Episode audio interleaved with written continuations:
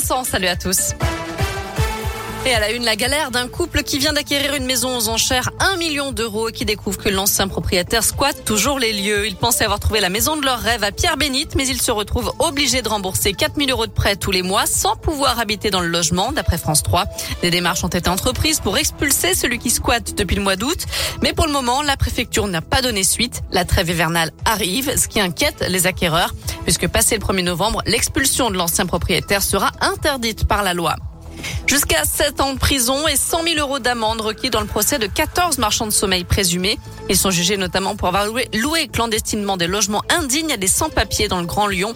Les juges entendent les plaidoiries de la défense cet après-midi. Après une semaine de recherche infructueuse, une nouvelle battue est organisée demain pour tenter de retrouver René Delaval, ce sexagénaire porté disparu sur la commune de Vaugneray. Les gendarmes invitent les chasseurs et les habitants à participer. On vous a mis sa photo et sa description sur l'appli Radescoop et radescoop.com. Les prêtres doivent dénoncer les faits de pédocriminalité à la justice. Déclaration de Gérald Darmanin, le ministre de l'Intérieur, qui recevait aujourd'hui le président des évêques de France après ses propos polémiques.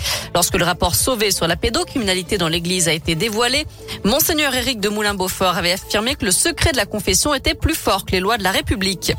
Ce mardi marque aussi l'ouverture du procès d'Alain Griset, le ministre des PME.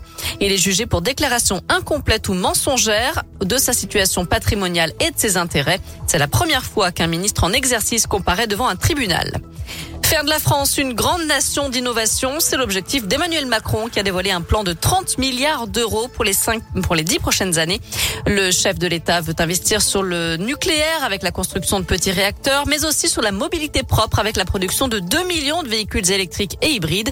Emmanuel Macron souhaite réduire aussi de 35% les gaz à effet de serre entre 2015 et 2030.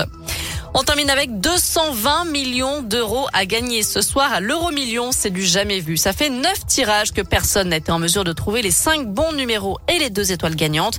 D'ailleurs, si jamais vous avez la chance de remporter le jackpot ce soir, vous aurez largement de quoi vous offrir la garde-robe d'Amy Winehouse. Elle va être mise aux enchères. Des dizaines de robes, des livres aussi, des disques, des sacs, des objets qui ont appartenu à la diva de la soul seront donc vendus en novembre en Californie. Total estimé entre 1 et 2 millions de dollars. Euh, on file sur notre site radioscoop.com avec la question du jour Noémie. Et on parle de, de la fin des emballages plastiques des fruits et légumes à partir du 1er janvier. Est-ce une bonne idée? Vous répondez oui à 84%.